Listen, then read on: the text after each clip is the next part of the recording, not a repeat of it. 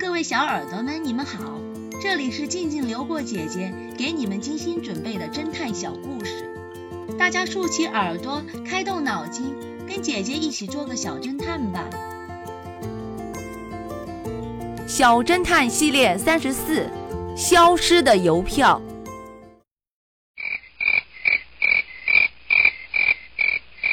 这年夏天，国际邮票展览会开幕了。主办方为了吸引观众，展出了一枚价值超过三千万美元的超级邮票。可惜，这枚邮票虽然吸引了大批的观众，但也招来了无数国际大盗。最终，大盗抢在众人之前，成功的偷出了这枚超级邮票。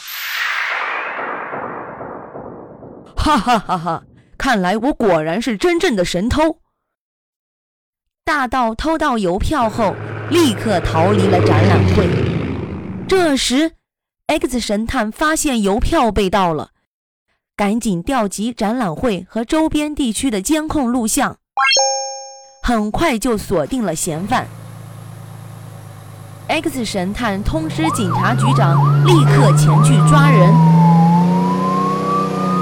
不许动！举起手来！随着一声大喊。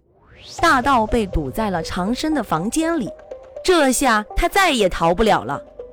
警察局长跟着 X 神探走进了房间。大盗看着 X 神探，故作镇定地说：“你们这是干什么？我犯了什么罪？”警察局长立刻指挥下属彻查了整个房间。房间不大，只有一张床，一张书桌。一把椅子和一台开着的电扇。警察把房间都扫了遍，也没发现邮票。这下，大盗又得意了，哼哼，你们找不到证据，就不能抓我哦。他一定把邮票藏在房间里了，为什么就是找不到呢？